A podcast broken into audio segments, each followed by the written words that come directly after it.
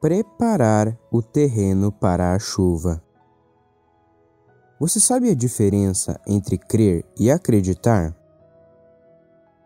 Vou te dar um exemplo com dois fazendeiros para sua melhor compreensão.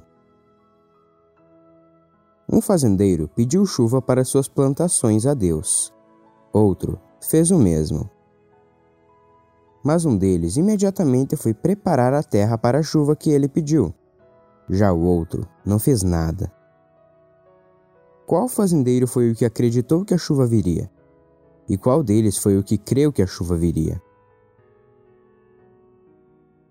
Claramente, o fazendeiro que preparou as terras foi o que creu que seu pedido para Deus seria atendido.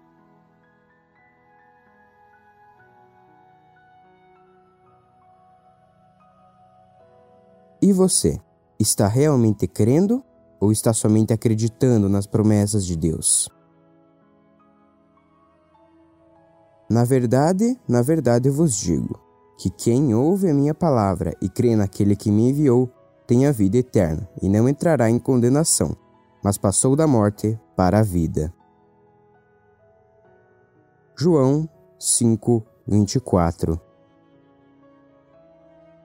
Por Bruno Zata Até logo.